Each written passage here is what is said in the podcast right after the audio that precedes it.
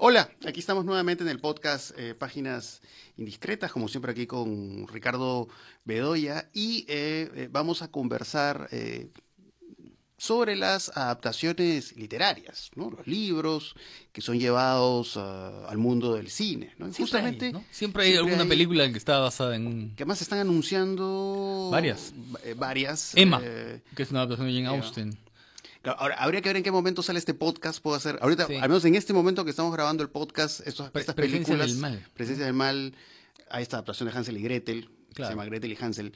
Y eh, bueno, probablemente cuando sale este podcast quizá ya se hayan estrenado. Pero de todas maneras creo que es gran pretexto para hablar de algo que es tan importante en la historia del cine, ¿no? Las adaptaciones. Eh, Siempre ha habido adaptaciones, ¿no? Del comienzo.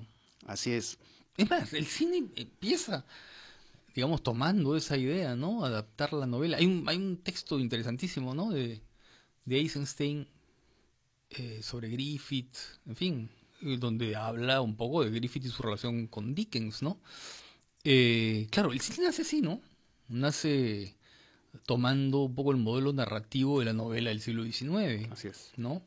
Así como toma también el modelo de representación del teatro, ¿no? Entonces siempre ha habido una relación muy estrecha con, con con la literatura y el modo narrativo que proponen, sobre todo algunas novelas, ¿no? Eh, claro, pero lo que pasa es que cuando uno habla de adaptaciones literarias, uno piensa en novelas famosas, ¿no? Pero no siempre son novelas famosas, ¿no? O sea, en Hollywood, por ejemplo, eh, había un, todas las compañías tenían servicios de lectores, y creo que hasta ahora los tienen, ¿no? Donde van, mandan originales, mandan originales, los leen y ya de antemano saben si eso puede ser materia para una película, ¿no? Antes de que salgan publicados, o sea, ya están leyendo. Sí, ahora es curioso porque en realidad no es que siempre cuando se han hecho adaptaciones literarias al cine, eh, necesariamente es porque las obras sean particularmente buenas. Quizás el caso de Hitchcock mm. es el caso más interesante, ¿no? Que pues Hitchcock eh, adaptó al cine muchas obras eh, poco prestigio, podemos decir, ¿no? O sea, que tenían popularidad, pero que no, no, tenían pues un reconocimiento como obra literaria. Eh, y que pues a través ya de la puesta en escena, pues Hitchcock convertía pues en cosas eh, fabulosas. Es, algo curioso, ¿no? Pero es que eso es el cine, ¿no? El cine no es un argumento, el cine no es un digamos, una historia atractiva, ¿no? El cine es el tratamiento de algo que puede ser incluso hasta banal, ¿no? O sea, se puede hacer una gran película sobre una historia mínima, ¿no? Eh, entonces, un poco el cine es esa capacidad. El cine, eh, lo que es la idea de puesta en escena es justamente, ¿no es cierto?, el, el modo en que un realizador potencia con elementos que son propiamente cinematográficos, ¿no es cierto?, una idea, una historia que está tomada de aquí y de allá, Puede ser una gran novela como puede ser de una historia mínima, ¿no? De un hecho, de, un, de un hecho de, publicado en un diario, o sea, una historia criminal de pronto, ¿no es cierto? Un pequeño relato criminal que apareció como noticia en un diario, ¿no? Que es la demostración justamente que el cine tiene un lenguaje propio, ¿no? Que y que en ese sentido ya es otro relato, o sea, indudablemente se basa en una obra literaria, pero ya tiene una autonomía. Los pájaros, por ejemplo, de Daphne de Maurier, que es una, escritora muy conocida y muy famosa y muy popular, ¿no? Pero bueno, Hitchcock la toma, la convierte en otra cosa, ¿no? Vértigo, ¿no? Basada en un Boileau y Narcellac, que es esta novela policial, ¿no? Pero la convierte en una historia de amor obsesivo, necrófilo, qué sé yo. Y es otra cosa, ¿no? Ahora, a veces hay, eh, hay debates eh, curiosos, ¿no? Eh, y a veces pasa con gente del mundo de la literatura que no le gusta el cine o no le gusta tanto, y, hablan a veces de la superioridad de las obras literarias eh, sobre las cinematográficas. Y recuerdo que hace eh, muchos años, justo ocurrió aquí en la Facultad de Comunicación de la Universidad de Lima, eh, se dictaba un curso que se llama Literatura y Medios. Y me contaron que una profesora, creo que era Giovanna Polarolo, pero bueno, esto no me lo ha contado Giovanna, pero habría que preguntarle si la anécdota es cierta, que ella hizo un experimento. El experimento consistía en que un grupo de alumnos me parece que me dijeron que lo hizo con la naranja mecánica. ¿no? O sea, unos alumnos veían primero la película de Kubrick y otros primero leían eh, la novela de Burgess. ¿no? Entonces, curiosamente, eh, los resultados fueron que la gente que primero vio la película les gustó más la película y los primeros que leyeron eh, la obra literaria les gustó más la obra literaria, ¿no? Eh, pero eh, más allá de esa anécdota, pues igual son lenguajes distintos, ¿no? De todas maneras pasa a veces esto que cuando tienes este primer acercamiento a ese mundo, eso es lo que queda ya en tu mente, Claro. ¿no? Y puede ocurrir, ¿no? Que pasan este tipo de, de anécdotas. Pero ahora, normalmente, eh, cuando la gente piensa en adaptaciones, claro, está pensando en narrativa, ¿no? Adaptación de cuentos, adaptación de novelas, pero también hay justamente, eh, que, que no es lo más extendido, ¿no? La adaptación de poemas, Sí, claro. ¿no? En el caso, hay ese corto de Man Ray que adapta un poema de Robert Desnos, eh, ¿no? Que además se lo llama cine-poema, ¿no? Habla de los cine-poemas. Claro. Y hay pues todo este montaje discontinuo y aparecen carteles con parte de los poemas, pero a la vez agregando pues toda una serie de imágenes, ¿no? Que un poco guardan el espíritu de ciertas formas poéticas de vanguardia, ¿no? Que eso es algo de lo que no se habla mucho. No, y lo que pasa es que, claro, cuando se habla de adaptación generalmente está, eh, está asociado el término a la idea de fidelidad, ¿no? Es decir, tú esperas que la película sea, entre comillas, fiel a eso que tú conociste, que tú leíste o que existe, ¿no? Está ahí, es la novela, tiene que ser fiel, o el poema o lo que fuere, ¿no? Y entonces, claro, pero eso no es necesariamente un criterio, es un criterio Eso de no, aplicación. no va a definir si la adaptación está bien o mal hecha. Sí, Así es. Yo ¿no? creo que si la película está bien o mal hecha, haciendo lo que le da la gana con la obra Eh, original. Con la obra original, sí. ¿no? ¿No? Y hay adaptaciones pues muy curiosas en ese sentido. ¿no? Eh, pensemos, por ejemplo, en las adaptaciones, yo que sé, Romeo y Julieta, ¿no? O sea, comparemos, no sé, la adaptación que hizo Sefirelli, Sí. por ejemplo, con la que hizo en los años 90 Baz Luhrmann, Sí. que es esta película excéntrica, ¿no? Pro- protagonizada por Leonardo DiCaprio, ¿no? Que hace Romeo, que además eh, los parlamentos, los personajes están tal cual como la obra de Shakespeare, pero es un mundo contemporáneo. Claro, es un mundo absolutamente Entonces crea este contrario. extrañamiento muy peculiar, ¿no? Eh, entonces, eh, O las apropiaciones de las obras al mundo personal del, director, ¿no? Visconti con Thomas Mann, ¿no? Con Muerte en Venecia, ¿no? Tú sientes que Thomas Mann está devorado, está, ¿no es cierto?, deglutido por, por Visconti y el mundo viscontiano está ahí en esa película, ¿no? La fascinación por, por, por, por la decadencia, ¿no? Y por la belleza, ¿no? La Ujú. belleza que encarna ese chico, que, que, que, que observa, el, que mira el, el músico, ¿no? y, El Bogarde. y pocas películas creo que han representado con, con esa potencia la decadencia, Sí. ¿no? Esto, esto- estas imágenes agónicas en la playa. La decadencia de un mundo, de una sociedad, de una persona, ¿no es cierto? La decadencia física, la cercanía a la muerte.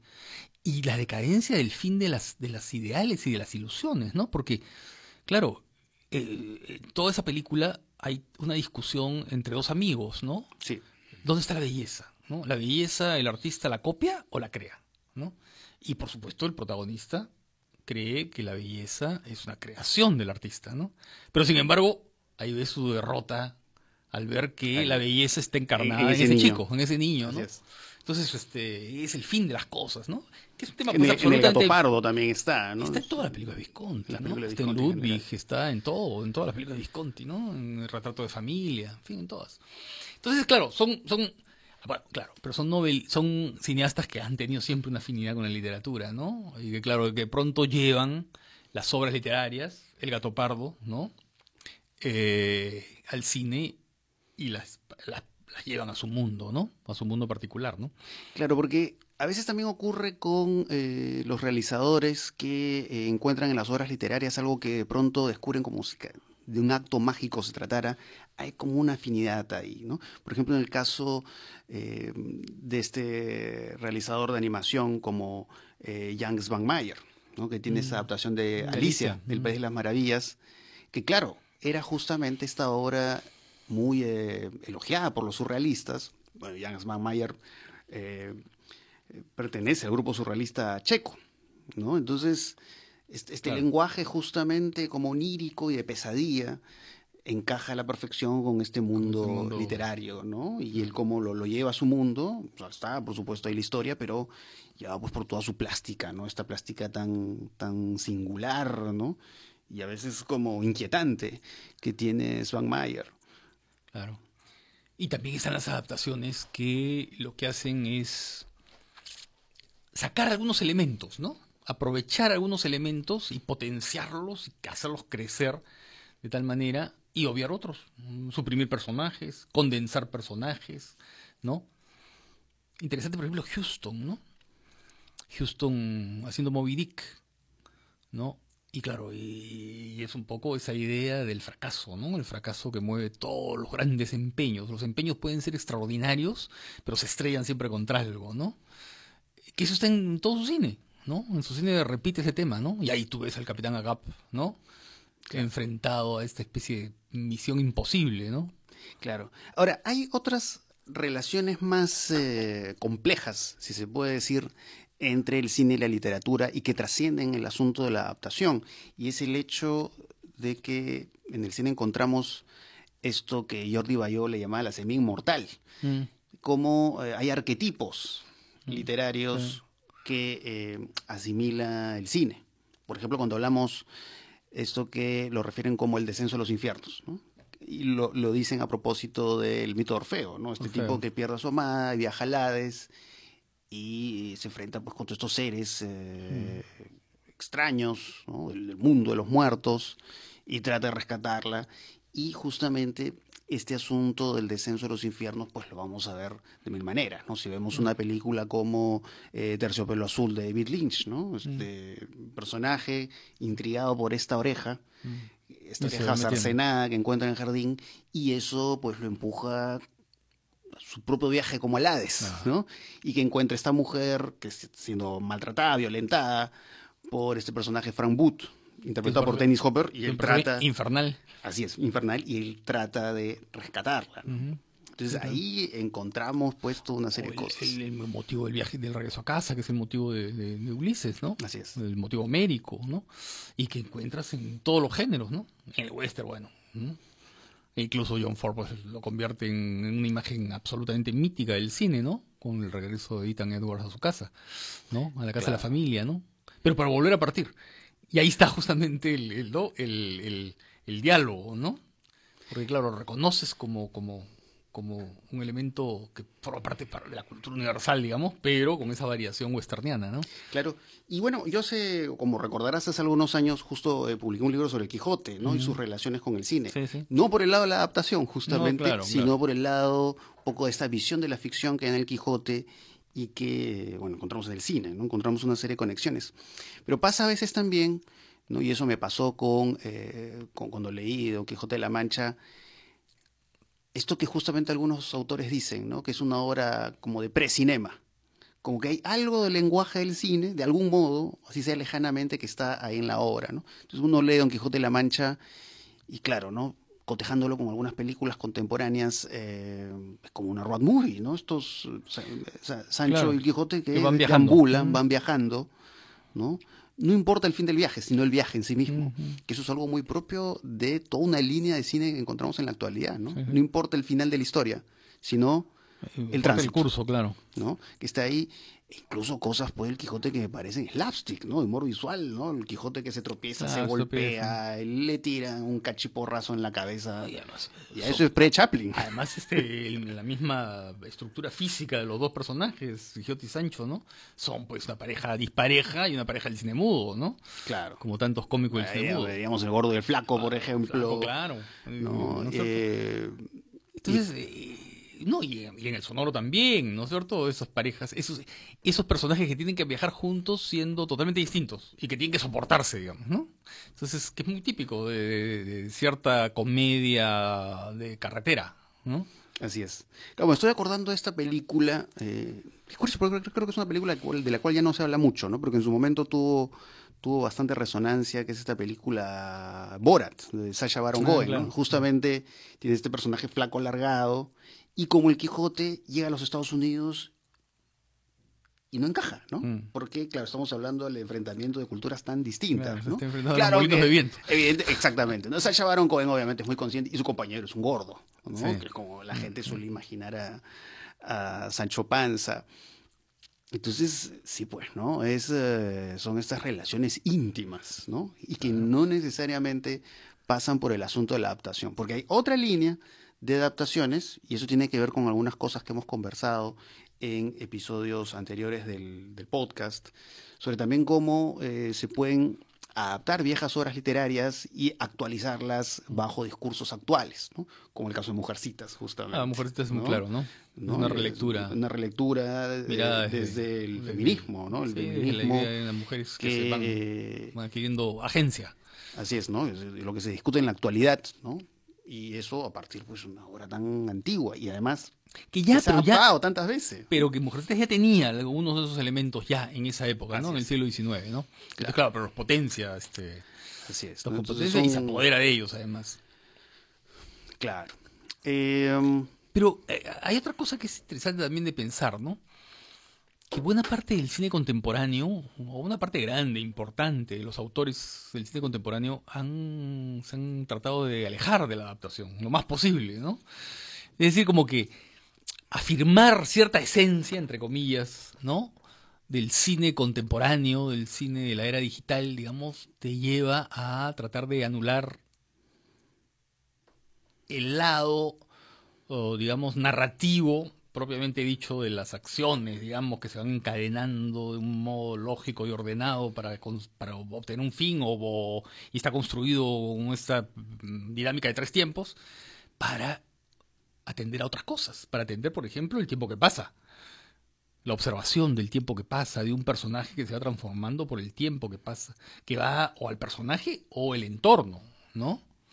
Entonces hay buena parte un- del cine contemporáneo que trata de alejarse de todo aquello que es literario entre comillas, ¿no?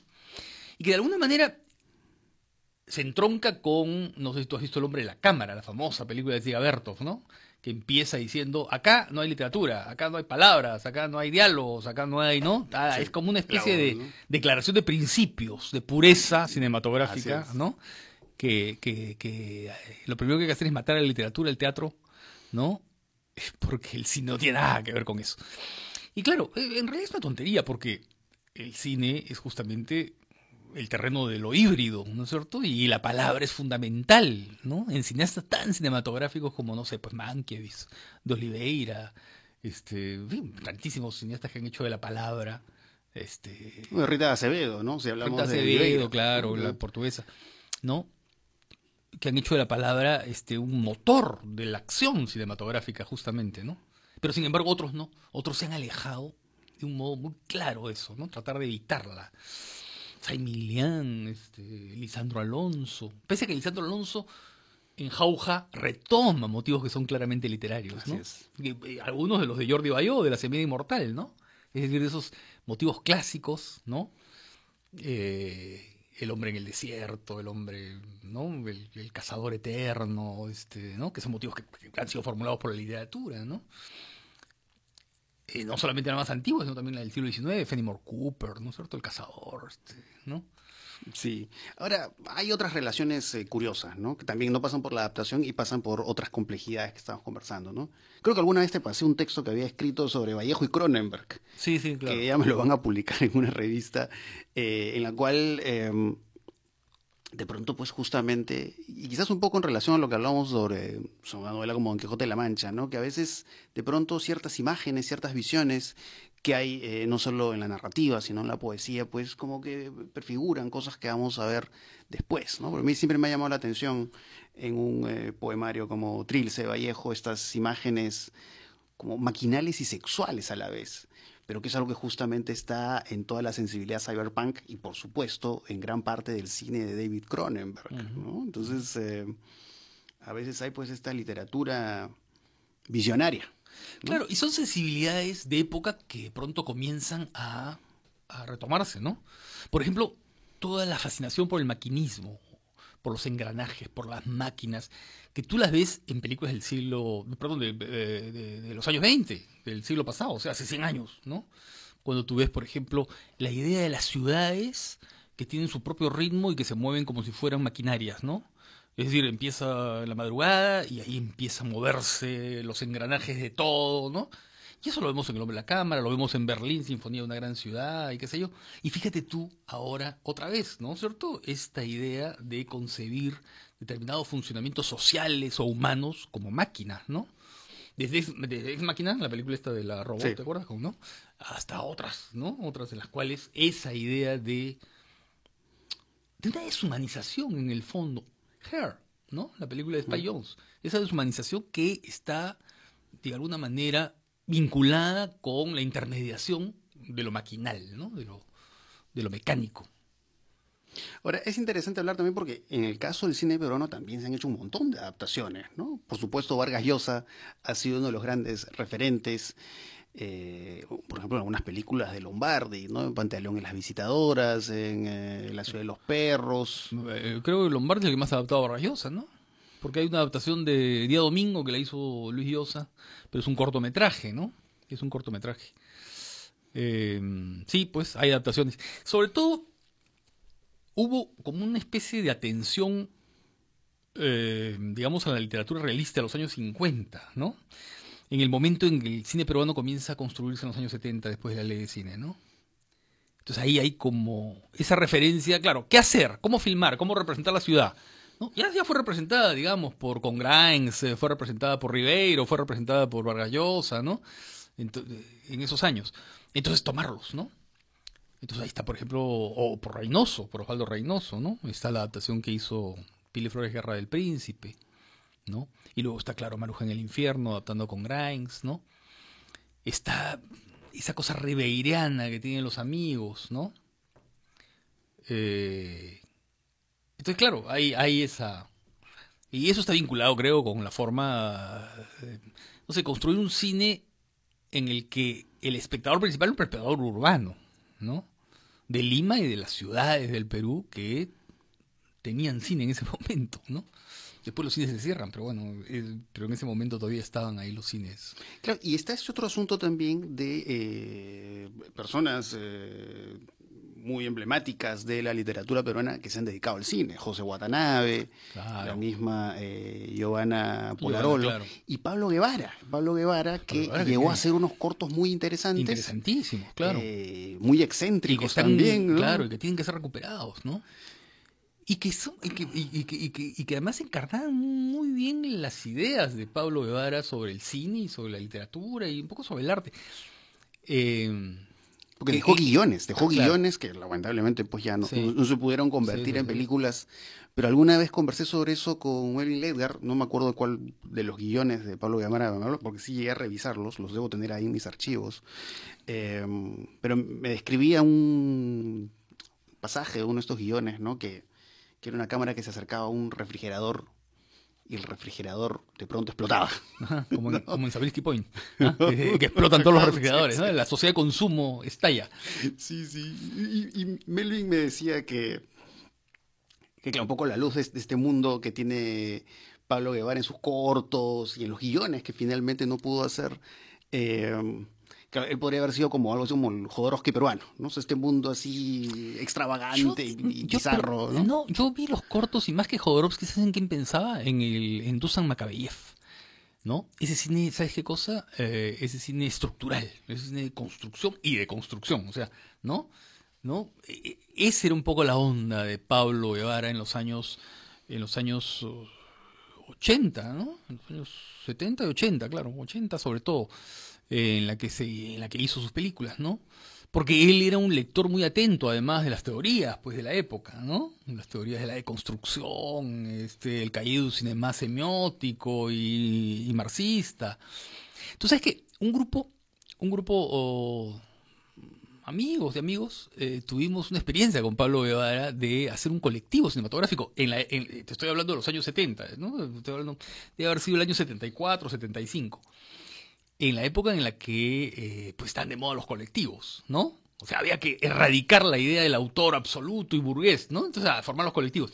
Y tuvimos un colectivo de, de crítica de cine. Entonces era un grupo de gente que nos reuníamos, nos tomamos un café con Pablo, ¿no? Y cada uno escribía una pastilla sobre una película, ¿no? Una pastilla, un, un comentario crítico pequeñito, y luego eh, se publicaba, y se publicó, creo que se hicieron hasta tres, no, no duró mucho, en verdad, ¿no? Tres este, eh, que era una crítica de cine con, hecha con pastillas, hechas por diferentes autores. Una crítica de cine a varias manos, a muchas manos. ¿no? Esa era la onda de Pablo Guevara. Era una onda de un cine estructural, un poco como, como las películas de Makayev, ¿no? Como, no sé, este, Wilhelm Reich, ¿no? Como Montenegro, como La tragedia de una telefonista, ese era un poco la... Y otra cosa son los, los escritores peruanos que han escrito sobre cine, ¿no? Vallejo escribió sobre cine, ¿no? Mariate, bueno, escribió sobre cine. César Moro escribió sobre cine. Este... Bueno, y está esta novela... Blanca Varela escribió sobre cine. Sí, y bueno, y está esta novela Sueños Bárbaros. Ah, claro, de, Núñez. De Núñez, que es totalmente cinéfila, ¿no? Es cinefilia sí, pura. Sí, claro, claro, claro. Esa es un poco la memoria de los cineclubes de los años 70, ¿no? Entonces yo aparezco ahí como un personaje muy secundario, pero aparezco. Sí, me acuerdo, me, acordé, me has hecho acordar que apareces ahí. bueno, yo creo que hemos hablado de varias cosas interesantes, así que eh, ya nos eh, estaremos escuchando en otra oportunidad. Chao.